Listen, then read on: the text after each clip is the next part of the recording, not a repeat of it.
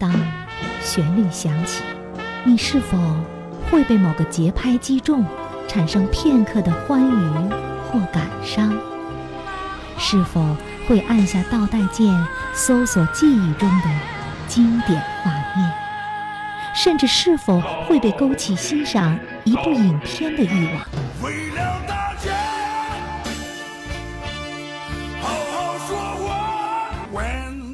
音乐的浸润中咀嚼电影，慢慢品，才唇齿留香，回味无穷。音乐，音乐，邂逅电影，邂逅电影。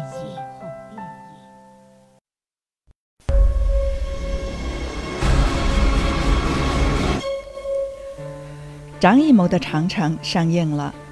本片集合了马特·达蒙、张涵予、刘德华、佩德罗·帕斯卡、景甜和鹿晗、彭于晏等一票中外演员，兼具实力派和小鲜肉的混搭风。据说幕后的制作班底都是各领域的拔尖人物，分别来自三十七个国家，达到一千多人。一帮人要决斗的怪兽饕餮。最多竟然出现了三十多万只。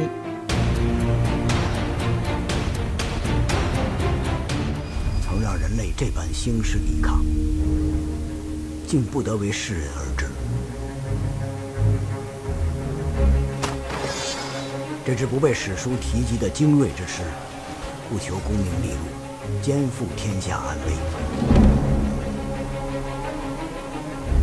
凭十万精兵强将。五支神兵骑旅，融汇天地各施所长。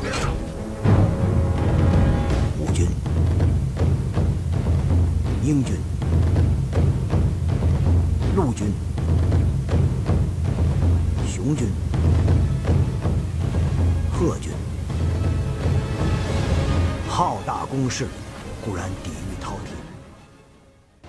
简单的说，本部《长城》就是依托好莱坞的制作技术，借助两个外脑马特·达蒙和佩德罗·帕斯卡，以打中国的饕餮为由头，陪衬了一个女人的 IMAX 3D 大戏。我们来说说它的故事。本来是一部男人的打斗大戏，硬生生地塞进了一支仪仗队的女人。这帮女人以女演员景甜为首。片子中的女人简直能顶整片天。片子中张涵予走得太早，景甜来得太快，本片的情节未免有唐突感和牵强附会的嫌疑。故事的节奏和情节因为太急于多次展现 3D 的特效镜头，也致使本片忽略交代了这位奇女子的英雄出处。我们是贺军，隶属武隐禁军。我的女将们挺立于长城之巅，如鹤般灵动、优雅。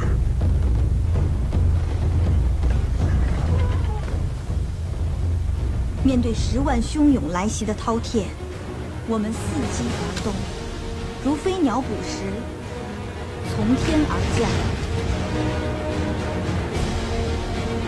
我们身系飞索，直入敌阵，血祭长枪。但真正的敌人是恐惧。为了力挽狂澜，我们必须征服苍穹，视死如归。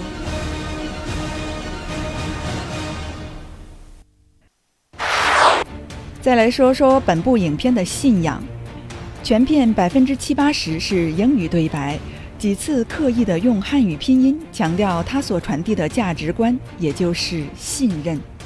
其中无疑传递出两层意思：景甜与男主马特·达蒙几次相互信任的合作打饕餮，男女搭配干活不累嘛。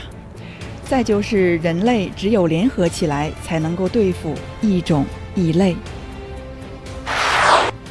最后呢，我们数数家珍：当年张艺谋把英雄这艘大船驶向了国际海洋，也赚回了几千万美金的外汇。一如当时的英雄，本部长城可圈可点之处也在于此。船体载有蔚为壮观的孔明灯、磁石、火药、各种弓、弩、箭、铁索、火球等武器，滔天的鼓声擂得震天响。身着黑、红、黄、孔雀蓝等铠甲的各路兵种，连发射武器的各种重机械都雕梁画栋、做工考究。片子中的插曲有一首古诗词《出塞》，其中可以窥见张艺谋的陕北风情和他走向国际舞台自带的文化基因。编曲则来自伊朗小哥拉明加瓦迪，他也是影片《权力的游戏》和《环太平洋》的配乐者。纵观国内外极具想象力的电影。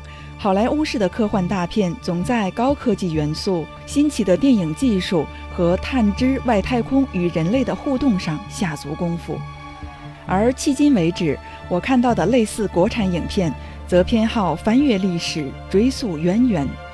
一帮影人情愿站在老祖宗想象力的肩膀之上，比如本片的饕餮，则出自神话古书《山海经》。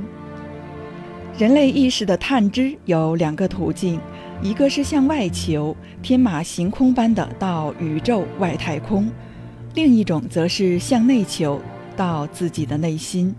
类似国产神话影片，显然走的是后者的风格路线。本部长城 IMAX 3D 效果震撼全场，这艘巨轮已经出海。船上装载的货品不仅中国制造，而且还是琳琅满目。观众到底买不买账？国内外的销路又如何？